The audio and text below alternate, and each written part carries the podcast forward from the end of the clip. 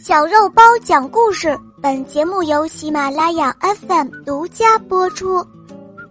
太阳和风的争吵，演播肉包来了。最近呀，太阳和风整天的争吵，他们的争吵已经发生过多次了。到底是什么原因呢？唉，是关于太阳和风谁更有力量的问题。这一天，太阳和风见面了，他们又为此争吵了起来。为了给这个问题以明确的答案，最后他们决定要拿一个路人来测试他们的力量，就是看谁。能够脱下那个路人的斗篷，最先脱下者，自然就是胜利者。风首先开始了，但见狂风骤起，转眼间，山上的树木一棵棵的被连根拔起，森林几乎变成了一片废墟。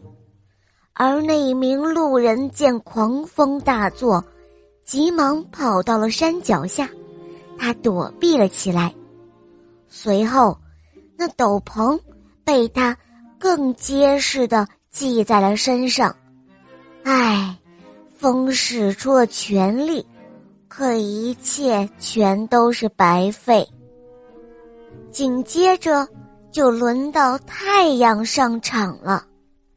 他在天空，透过了一片云，将异常炙热的光线朝那可怜的路人身上汇聚。唉，那路人热的简直就要快被融化了。哎呀，太热了，热死我了！他痛苦的说道：“简直就像是在火炉里一样。”真是叫人无法忍受。于是，他不得不脱下了斗篷，跑到大树下去乘凉了。